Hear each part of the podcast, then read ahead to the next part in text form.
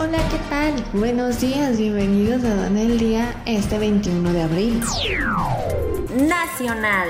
México ampliaría exportaciones con Corea del Sur de concretarse un tratado de libre comercio. La economía circular una ventana de oportunidad para empresas mexicanas. Perú y Chile trabajan en implementar medidas para exportaciones de mango. España es el segundo país más importador y el tercer exportador de vacunas en la Unión Europea.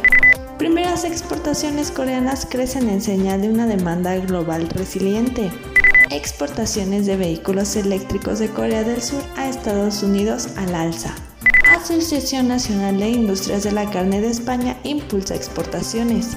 Exportaciones ecuatorianas subieron el primer bimestre. Su futuro aún es incierto. Este es un servicio noticioso de la revista Estrategia Aduanera. EA Radio, la radio